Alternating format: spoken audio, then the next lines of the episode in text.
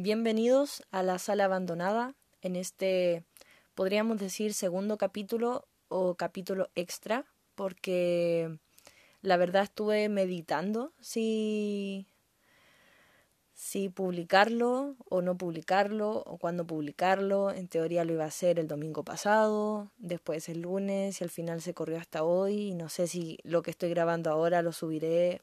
En fin, estoy en ese periodo en que en que me pregunto qué hacer con esto, si es que esto tiene algún tipo de, de intención o no, o cuántas ganas ponerle, etc.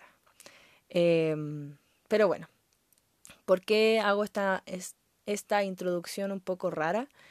Es porque eh, para los que me conocen de Wattpad,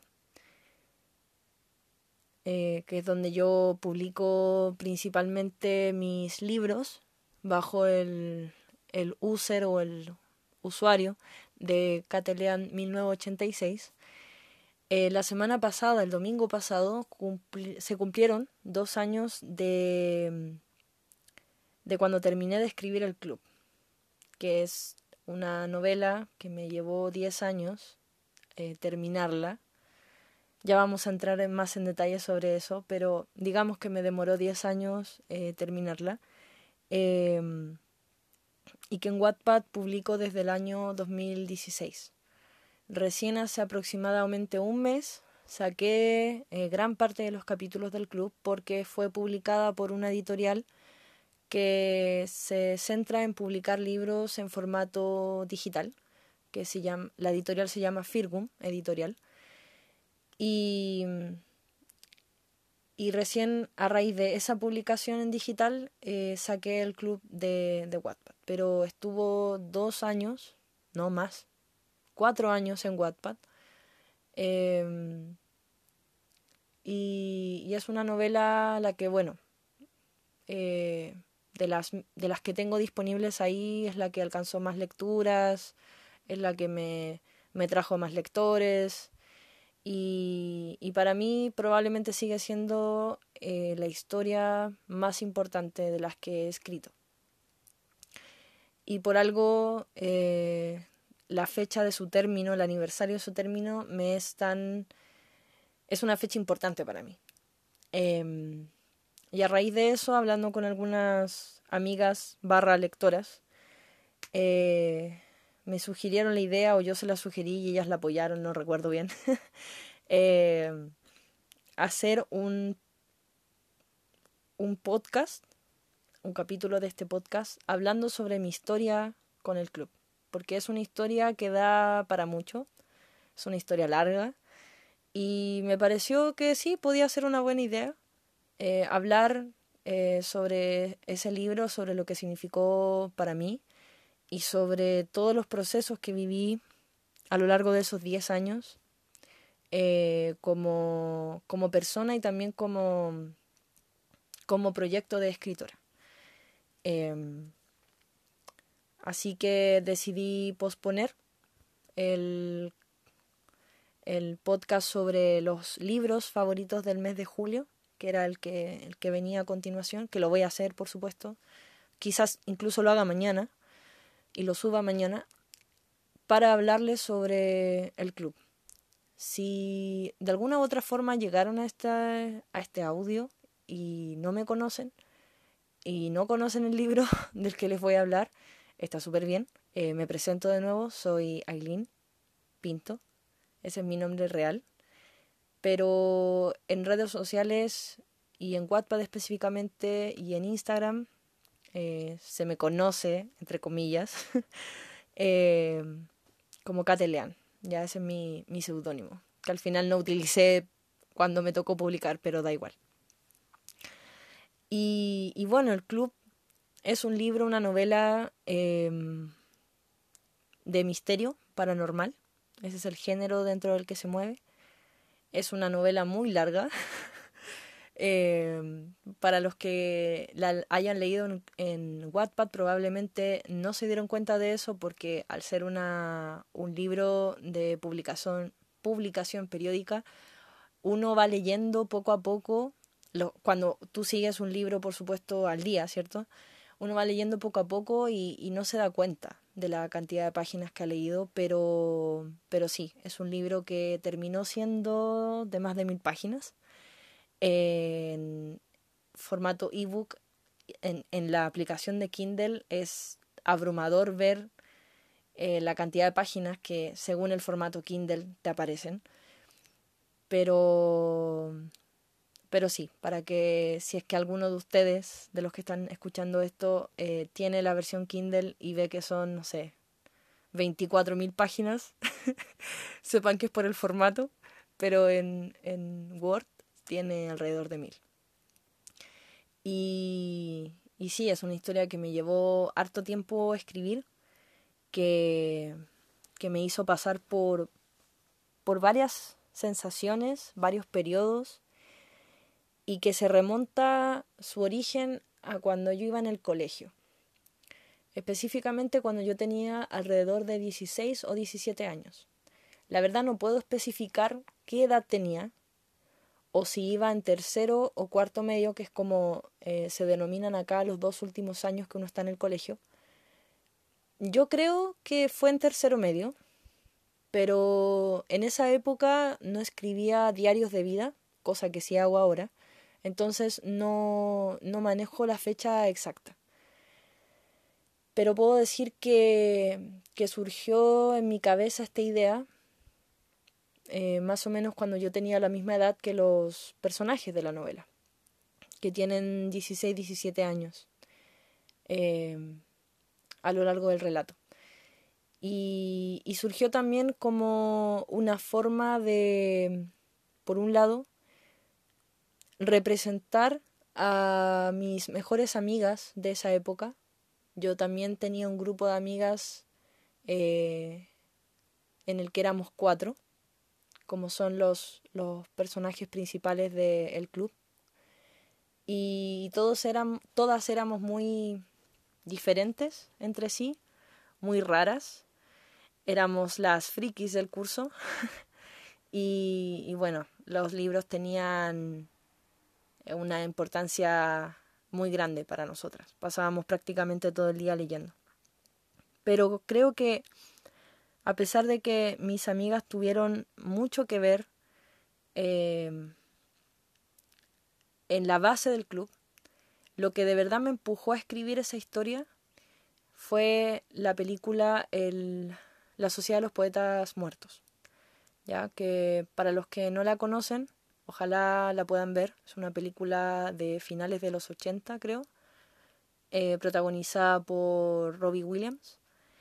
Y es una película sobre unos estudiantes en un internado en Boston, creo, en los años 50 en Estados Unidos. Y que de repente se ven como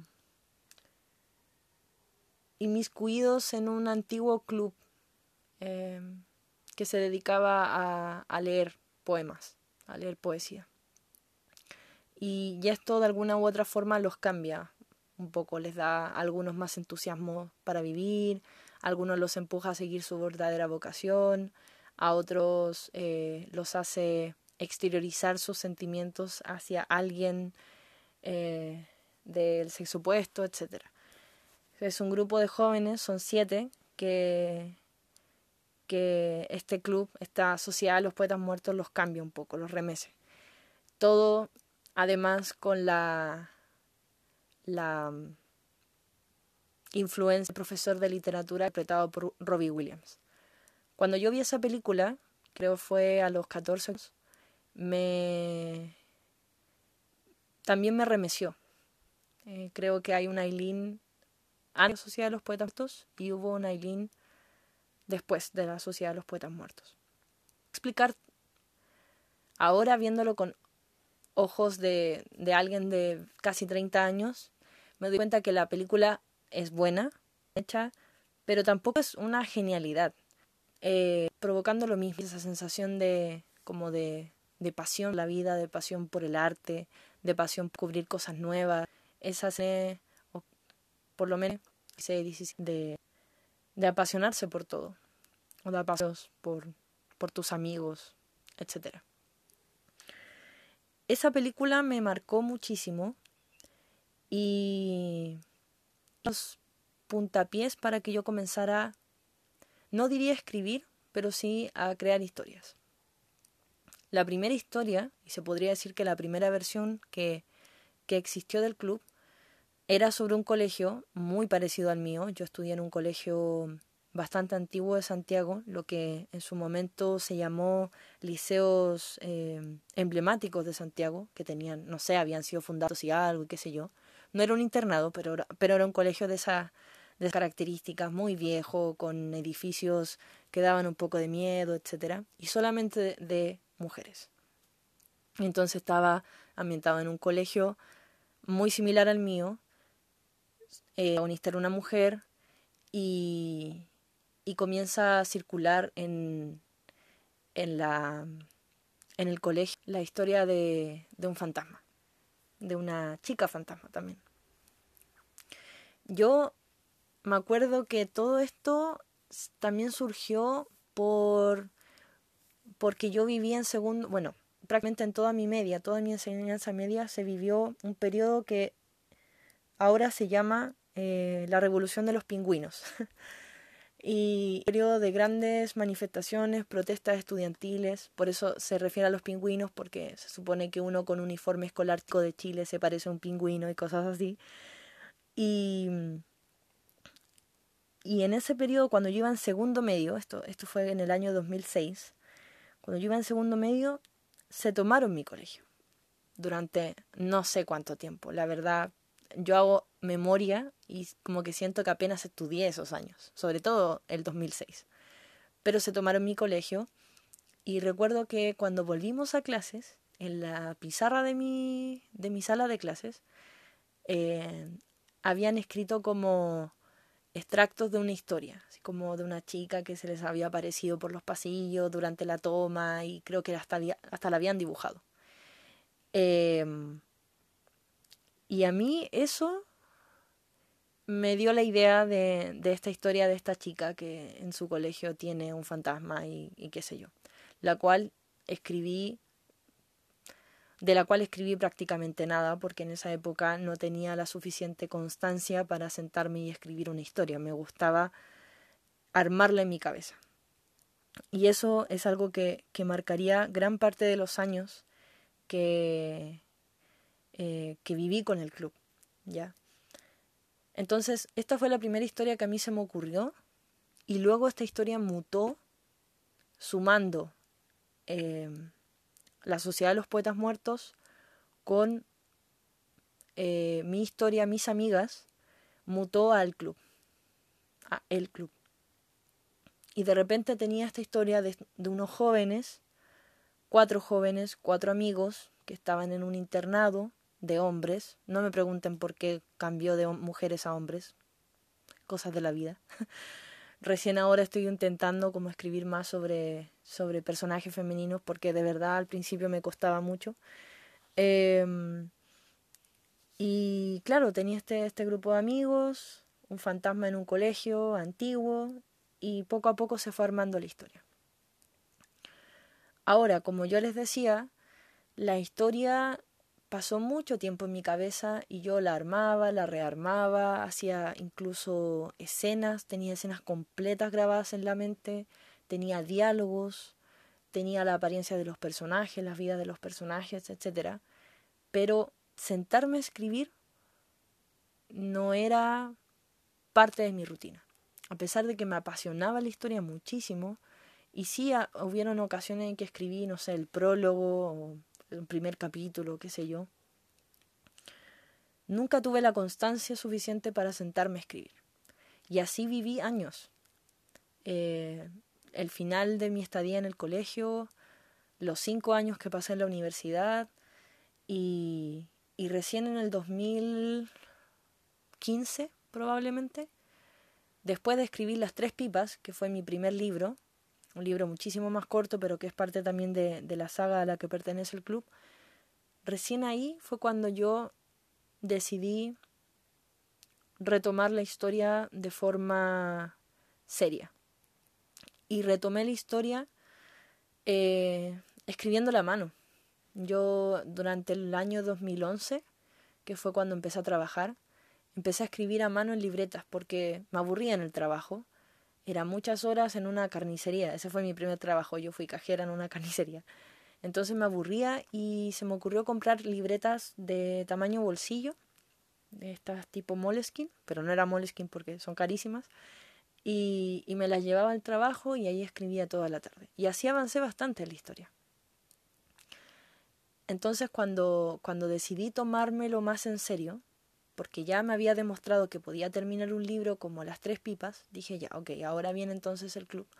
La empecé a continuar a mano. También usaba para eso las horas de trabajo y, recuerdo estar muy, muy metida con la historia. Pero de repente pasó algo, y este también es uno de los momentos más claves eh, que tuve con el club. Y es que el club estaba ambientada en Estados Unidos. Eh, ustedes se preguntarán por qué. La verdad es que no les puedo dar una respuesta para eso. Simplemente porque sí. En esa época yo leía mucho, veía muchas películas y todas las cosas que leía y todas las cosas que veía estaban ambientadas en Estados Unidos. Era el lugar donde pasaban las cosas. Y para mí tenía en ese momento todo el sentido del mundo que también mi historia estuviera ambientada en Estados Unidos, aunque no había ninguna razón para ello. Y los personajes tenían nombres gringos, eh, etc. Entonces tenía todo el sentido del mundo. Aparte tenía esta eh, como inspiración visual de la sociedad de los poetas muertos, de, una ciudad eh, como Boston y qué sé yo, y estos edificios maravillosos de los colegios estadounidenses con inspiración a su vez en los colegios de, Inglaterra y bla, bla, bla. Entonces yo tenía eso en mi mente. Pero me sentía muy perdida respecto a eso. Em, sentía que no tenía muy claro en qué época ubicar el club. Em, a veces lo ubicaba como en los años 60 o a veces lo ubicaba en los años 80, pero si dependiendo en qué época estuviera pasaban distintas cosas en la ajetreada historia de Estados Unidos, eh, entonces no tenía muy muy claro em, dónde ubicarla. Eh, me parecía que que al yo no conocer Estados Unidos iba a tener que investigar muchísimo para empaparme como de la idiosincrasia que, que ojalá uno pudiera transmitir eh, al momento de escribir, ¿cierto? Que, básicamente los personajes se, se, no, perdón, se comportaran como jóvenes gringos de la época que yo eligiera. Entonces eso me trababa un poco, o sea, podía avanzar la trama de la historia, pero, pero me sentía trabada. Y de repente también me surgió la pregunta de, yo si termino esta historia, supongamos que la quiero mandar a, a una editorial. Obviamente no la voy a mandar a una editorial estadounidense, porque para eso tendría que traducirla. Em, y es muy poco probable que una editorial grande, por ejemplo, española, me, perdón, me tome en cuenta. Entonces, yo dije, yo esto lo voy a mandar, si lo mando a una editorial, lo voy a mandar a una editorial eh, de mi país, una editorial chilena. Pero ¿van a tomarme en cuenta si mi historia está ambientada en Estados Unidos? ¿Es eso lo que quiere eh, una editorial de acá? ¿Publicar una historia ambientada en Estados Unidos? ¿O, o en realidad quiere algo local? Y de repente me enfrenté a la decisión de en realidad es, o, a la pregunta más bien, ¿en realidad es necesario que la historia esté ambientada en Estados Unidos? ¿Hay algún motivo de peso para ello? Y de repente me, me di cuenta que, que la única razón de peso, de peso entre comillas, a la que yo podía em, recurrir para mantener esa ambientación eran los nombres de los personajes. de que estaba, me encantaba el nombre Nathan y me encantaba el nombre Frank y, y de repente dije ya, pero quizás hay una forma de mantener los nombres, quizás no todos, pero sí la mayoría, eh, o sí los que más me gusten, y, y ambientarlo en Chile. Y cuando tomé la decisión de ambientarlo en Chile, de verdad, todo encajó muy fácilmente. Fue como, no sé, como una epifanía. Es decir, ok, está ambientado acá, iba a ser en el año 69, junto antes, justo antes de que, de que comience el gobierno de la Unidad Popular de Salvador Allende, por ende va a estar muy cerca en el tiempo la dictadura y, y todo encajó. Luego encontré como el lugar físico, que el nombre lo tomé de, de una ciudad creada por una amiga que tenía en esa época, em, y, y, decidí que fuera en el sur de Chile para que este internado estuviera más aislado. En fin, todo, todo encajó. Eh, otra cosa que tuvo mucho que ver con esta decisión fue que eh, mi país tiene una gran cultura eh, paranormal.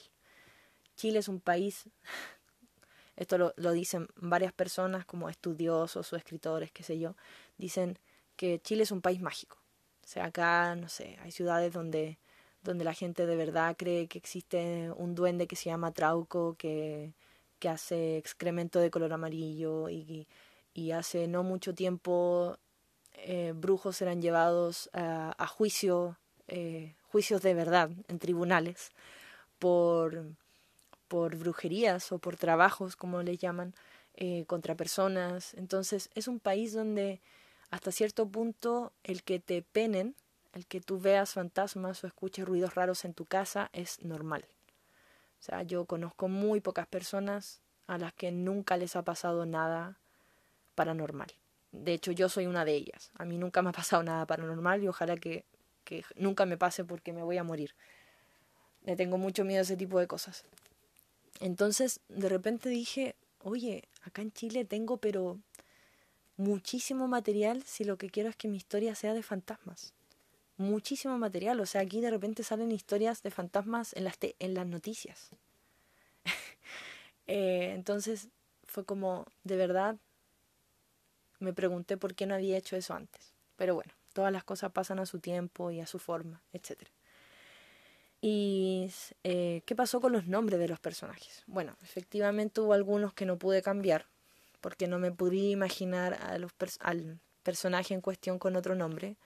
Yo creo que el más... Eh, estoy abriendo una botella de agua porque se me está secando la garganta. Eh, yo creo que el que más se resistió y ganó la batalla fue el personaje Nathan Wagner. Eh, porque no, no podía. Hay, una, hay versiones como no, no inglesas del nombre Nathan, que, finalmente es una abreviación del nombre Nathaniel. Entonces existe el nombre Nathaniel o Nathanael, pero no podía imaginármelo con ese nombre, a pesar de que me gusta, me gusta cómo suena.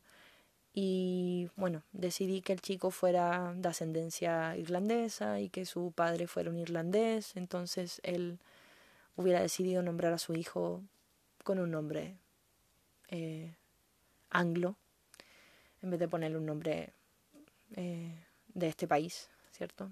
O español. Y de esa manera lo expliqué. El otro fue Frank, que también me resistía a pesar de que Frank no es un nombre que me guste especialmente, como sí me gusta, mm, siempre me ha gustado el nombre Nathan, me lo encuentro muy bonito. Frank era como un nombre muy, no sé, eh, simplón para mí, pero me, me enamoré de, de, de la unión del personaje con el nombre y sentía que Frank era Frank y no podía nombrarlo, por decirlo de cierta forma, eh, con otro nombre. Y, y, ahí tuve que hacer como un juego un poco más largo eh, para explicar por qué se, se, iba a seguir llamando Frank, porque tampoco la idea era llenar el colegio de chicos eh, con nombres ingleses, ¿cierto? Eh, y al final decidí que Frank fuera el apodo de mi protagonista, que él se llamara en realidad Francisco Javier Rodríguez, un nombre muy, muy chileno, o muy español. Eh, y, y que Frank fuera su apodo. Y de hecho elegí el nombre Francisco Javier porque mi papá se llama Francisco Javier y mi papá toda la gente le dice distinto. O sea, para mí eh, mi papá nunca ha sido Francisco, siempre ha sido Javier. En la casa le decimos Javier. Em, pero para la gente que no lo conoce mucho es Francisco. Si va, no sé, a hacer un trámite le van a decir Francisco. Eh, incluso algunos le dicen Pancho. Eh, entonces es muy raro. Y me gustó eso de, de cómo alguien podía tener varios nombres dependiendo de dónde se encontrara, ¿cierto? O con quién se encontrara. Entonces eso fue lo que hice con Frank. Y Frank al final era su apodo que usaba la gente más cercana a él. Los otros dos personajes, los, de, de los cuatro principales, yo les cambié el nombre fácilmente porque, bueno, por ejemplo, en el caso de Daniel Martínez, que se llamaba Daniel Martín antes, eh, no era tan difícil. Y eh, en el caso de Ignacio ya se fue un cambio más radical, porque Ignacio se llamaba Logan, se llamaba Peter Logan, que siempre me han dicho que es como un personaje muy de Marvel.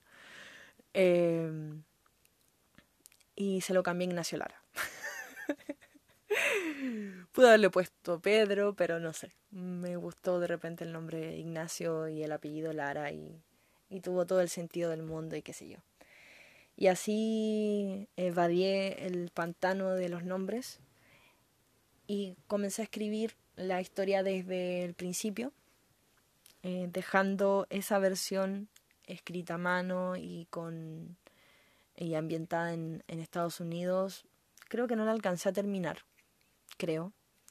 O quizás sí, no recuerdo, tendría que revisar las, las libretas que todavía guardo por ahí con, en una caja. Em, y comencé a escribirla desde cero, en Word, en computador, ya un poco más serio, qué sé yo. Y más o menos por esa época, estamos hablando del año 2016 ya, eh, fue cuando conocí Wattpad. Que yo creo que me había hecho una cuenta antes. Eh, que la hice y la abandoné, así como típico, así como, ¿qué será esto? Ah, tiene que registrarse, ya me registré, pero nunca más lo sé ni para leer, ni para escribir, ni para nada. Y en el 2016 ya entré a Wattpad por recomendación de una amiga que, también escribía y, que se había metido en Wattpad y había descubierto un universo de lectores capaces de leer las cosas que salían de nuestra mente. Entonces llegué acá, publiqué, me acuerdo, las tres pipas completo y, luego empecé a publicar los capítulos del club. Y escribiendo esa versión del club, esa versión que, que es la más cercana a la que finalmente se publicó, eh, me demoré dos años dos años. No recuerdo la fecha exacta en que empecé, pero sí recuerdo la fecha exacta en que terminé, que fue el 9 de agosto del 2018. Por eso el, el aniversario la semana pasada. Y bueno, ¿cómo fue el proceso de escribir el club? La verdad es que el club para mí siempre fue una historia muy personal. Aunque no es una historia autobiográfica, siempre la sentí como una historia muy personal, porque siento que, que Frank y yo nos parecemos mucho. Y es una historia escrita en primera persona y él es el narrador. Entonces yo, que ya me parezco a él, tenía que además meterme en su mente para escribir.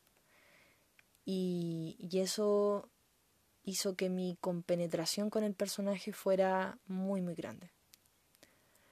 Em, llegó un punto en el que casi lo sentía como un, una segunda voz en mi mente. Para mí, todos los personajes del club o, los principales, eh, los siento, los, sí, los siento todavía, muy reales. Pero, pero lo de Frank era muchísimo más intenso porque era, yo tenía que ser Frank. Para mí, escribir tiene mucho que ver con la actuación, con meterte en la, en la mente y en la piel de otro, sobre todo en la mente, en este caso, de, escribir en primera persona. Entonces, eh, fue un, proceso súper intenso, porque era vivir todas las emociones de Frank, además de las emociones de los otros personajes, eh, a través de los ojos de Frank, pero igual tenía que, tenía que mm, comprender y ser, de cierta forma, eh, Daniel, Ignacio, Nathan, eh, no sé, Víctor, Fritz, Thomas Fritz, el director, en fin, tenía que ser todos esos personajes y y había momentos duros. Hubieron muchos momentos duros, tanto a nivel escritural, donde uno siente que no le da más el talento, de que no puede, de que está repitiendo las, las fórmulas para describir ciertas cosas, o que no estoy describiendo lo suficiente, em, que, que no, no escribo bonito, o escribo igual que todos, Em, que no, tal vez no logré expresar lo que realmente quería con esta escena, etc. Vienen todas esas, inseguridades y súmenle el hecho de que tú estás expuesto en Wattpad. Mayor en medida te lean, no sé, cinco personas o te lean cien. De repente hay gente que, que lee lo que tú escribes y comenta lo que tú escribes. Y yo viví sobre eso sobre todo con el club in situ, era de publicar el capítulo y que esa misma noche o, o el día siguiente o durante los días siguientes eh, llegara gente a decirme qué pensaba del capítulo. Yo puedo dar las gracias de que nunca tuve eh, mucho hate en Wattpad, nunca he tenido hate en Wattpad, de hecho, así como hate, como he visto que otros autores reciben, no, jamás. Obviamente he tenido opiniones eh, adversas, es decir, gente que, que critica cierto aspecto de la historia o critica tal personaje o me dice que tal cosa no está bien escrito, qué sé yo, lo cual es súper normal. Eh, pero en general Wattpad me ha tratado muy bien. Pero aún así uno siente esa vulnerabilidad. Uno siente como esa, ese cosquilleo en la guata de cuando publicas eh, el capítulo y, tiene que llegar el feedback. En, y llegó un punto con el club en que el club de verdad era bastante leído. Entonces, para, no sé, los últimos 20 capítulos, eh, la gente que llegaba a leerlo apenas yo lo publicaba o muy, muy, eh, muy poco después de que yo lo publicaba eran, eran varias personas, hartas personas. Y eso hacía que, que la presión fuera un poco más grande. Por fortuna, a pesar de sentir esa vulnerabilidad y esa inseguridad, eh, yo soy una persona que, que siempre deja que la presión más grande sea la propia. Eh, quizás tuve periodos donde eh, personas específicas y cercanas a mí ejercían una presión mayor pero al final siempre termina ganando la opinión de Aileen. No sé si eso es algo bueno o algo malo, pero, pero siento que por lo menos con lo que escribo me, me ha ayudado a hacer lo que yo quiero, a que las historias terminen siendo lo que yo espero de ellas. Y el hecho de que, de que haya gente que eso le guste, para mí es un honor, pero pero lo principal para mí es que mis historias me gusten, a mí. Em, y eso me pasó con el club. O sea, yo llegó un punto en el que me estaba leyendo mucha gente para mis niveles, ¿cierto? Sé que en Wattpad hay, perdón, escritores que los leen, no sé, diez veces más personas que a mí. Voy a tomar agua.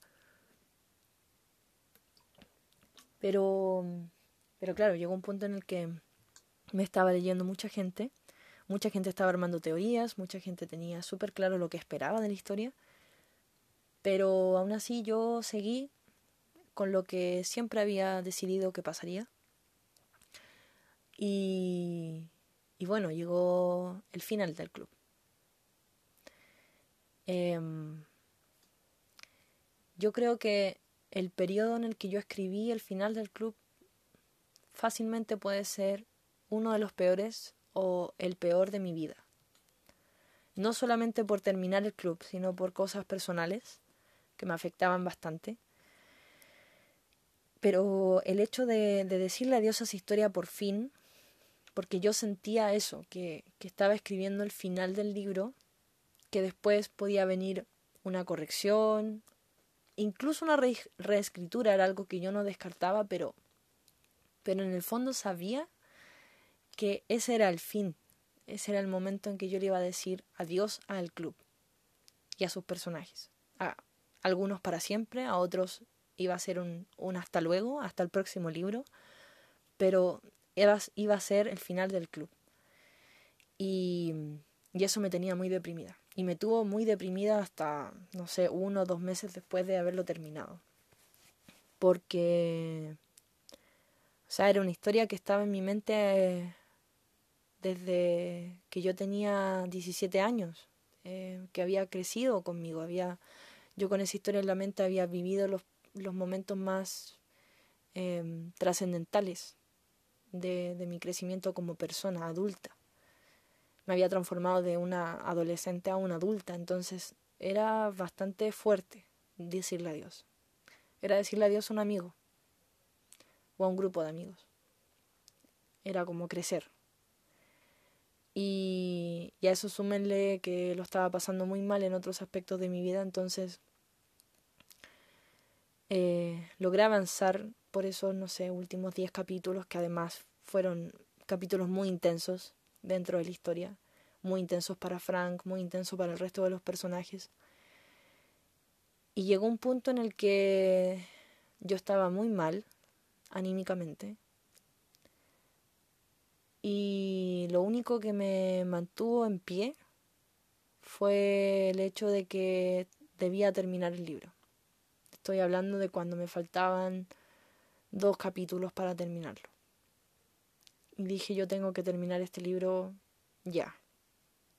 Y recuerdo esa noche del 9 de, de, de agosto en el que me senté frente al computador a escribir y creo que pasé todo ese tiempo eh, llorando eh, por la historia, por la vida, por, por los personajes, etc.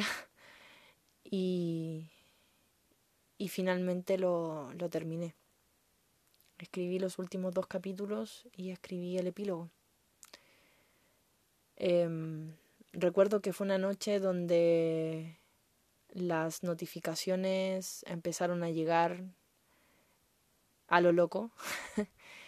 y, y tuve que apagar el celular o incluso creo que lo puse en, en modo avión o algo así porque tenía esa, ese reflejo de mirar el celular a cada rato y no, eran demasiadas emociones para esa noche, así que me desaparecí un poco del mundo.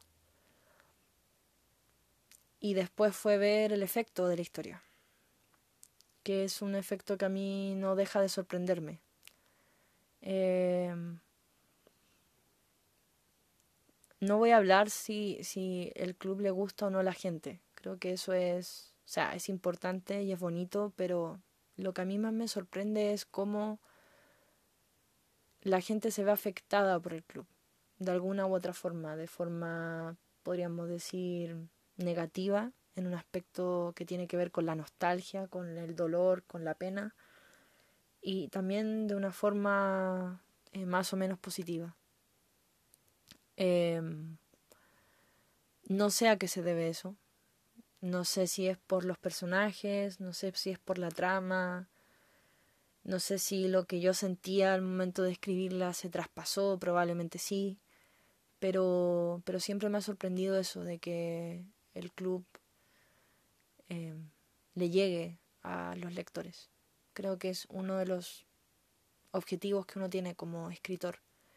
No solamente eh, que el libro guste, sino, sino ojalá que, que, que, tu libro marque a la gente que lo lee. Eh, y pucha, si lo logré con, aunque sea una persona, eh, creo que es pago más que suficiente. Eh, a mí también me marcó como autora del club. Yo tardé bastante tiempo en, en superarlo, en decir ya deja de pensar en el club porque ya lo terminaste de escribir, o sea, ya no hay nada más que pensar, no hay nada más que planear, no hay nada más que, que estructurar, pasa la siguiente historia. Y recuerdo que cuando me puse a escribir Cadáver sin nombre, que es la, la continuación del club, eh, sentía que los primeros capítulos eran súper difíciles porque yo no podía despegarme de, del club. Eh, sentía que, que, estaba intentando volver a escribir otro club. Y, y, tardé no sé cuánto tiempo, no sé cuántos capítulos en decir, ya, esta es otra historia.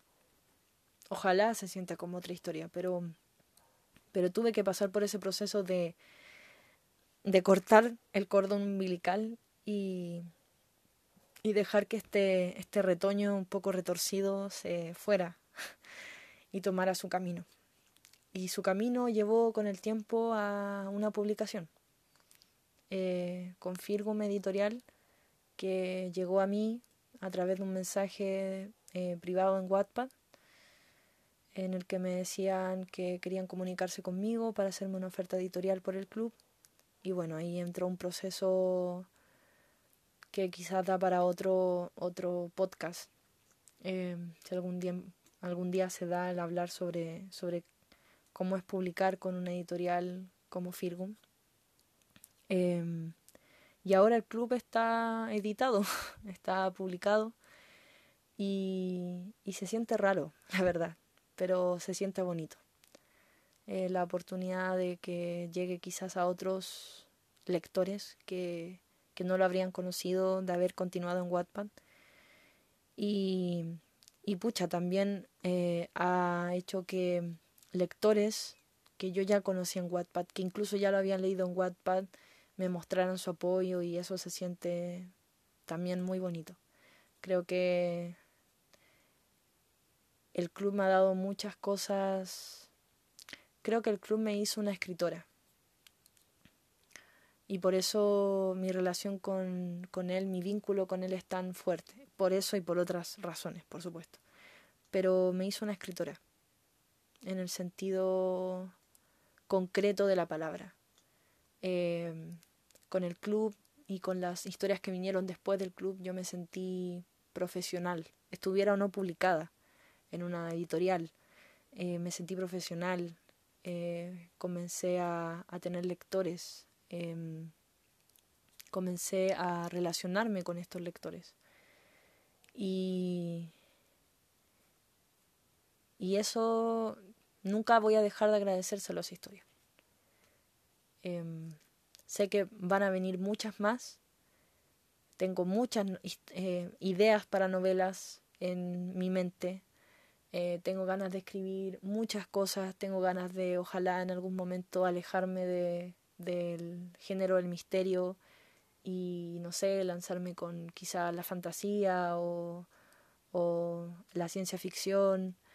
Tengo ganas de escribir historias que no tengan nada que ver con el club, pero aún así siento que por mucho tiempo que pase, por mucho que escriba, nunca voy a sacar del todo esa historia de, de mí. Y sí, es como Creo que en el club puse todo lo que yo sentía en mi juventud. Y como nunca voy a dejar en el fondo de ser la, la de 17 años o de 16 o de 15, tampoco el club me va a abandonar nunca. eh, sí, es un discurso súper nostálgico, pero es que el club es muy nostálgico y creo que no puedo hablar en otro tono del libro. Eh, ¿Cuál es el mensaje para aquellos que están escuchando y que quizás tienen una historia eh, en su mente que, que, no se ha concretado, que no, no logran escribir, que no logran terminar? El mensaje es, dense tiempo, tómenlo con calma. Eh, si la historia tiene que salir, va a salir en algún momento y va a salir en el momento indicado. Es lo más probable que salga en el momento indicado. Eh, a veces yo siento que me hubiera encantado escribir el club a los 20 años o a los 18 años, pero a esa edad no estaba lista para afrontar lo que lo que implicaba el club. Em, y mientras lo escribía, a veces tampoco me sentía lista. Tal como ahora no me siento del todo lista, del todo apta para escribir cada vez sin nombre. Pero es ahora que lo estoy escribiendo. Entonces, la historia que tengan dentro de sí va a encontrar su momento y va a salir. Si ese es el camino que debe tomar. Eh, así que no se presionen. Eh, he visto mucha gente, sobre todo en Wattpad, gente muy joven que, que se presiona para, para sacar a veces obras súper grandes, súper eh, ambiciosas, lo cual no está mal. Pero, pero a veces nos cuesta entender que, que quizás no es el momento. Lo que no quiere decir que no vaya a pasar nunca, solo que no es el momento y hay que esperar. A mí me tocó esperar con el club, me costó, me, me tocó, perdón, eh, abandonarla en cierta manera durante mucho tiempo. Había periodos donde yo eh, no pensaba tanto en el club, donde no pensaba escribirla y, y estuve así divorciada a veces de la historia y a veces volvía y a veces no. Era como una relación tóxica. eh, hasta que por fin nos abuenamos y, y salimos los dos adelante, el libro y yo. Así que ese es mi consejo. Y también para lo que cuando tengan esa historia lista o esas historias listas y quieran verlos publicados y quieran que, que más gente lo lea, también dense el tiempo, porque si se esfuerzan, si hacen su pega, como decimos en Chile, que es su trabajo, si trabajan y, y, se esfuerzan, es muy probable, no es seguro, pero es muy probable que la oportunidad llegue. Y esa es la clave, que cuando la oportunidad llegue estén listos para tomarla y sacarle el mayor provecho posible. Y eso ha sido mi historia con el club. Eh, no quise entrar en mayores detalles sobre la historia porque no sé básicamente quién está escuchando esto. Quizás algunos de ustedes digan, oh, no, no, sé qué, no sé qué es el club, no me interesa, no voy a escuchar esto y está muy bien. Eh, pero como no sé quién están, quiénes están escuchando esto, decidí no spoilear nada. eh, y hablar así muy, muy superficialmente. Hablar más que nada de mi proceso como, como escritora. Porque básicamente la historia del club es eso, es mi proceso como escritora. Gracias a todos los que hayan llegado hasta acá. Y, y nos escuchamos, bueno, ustedes me escuchan a mí en un próximo capítulo de la sala abandonada. Adiós.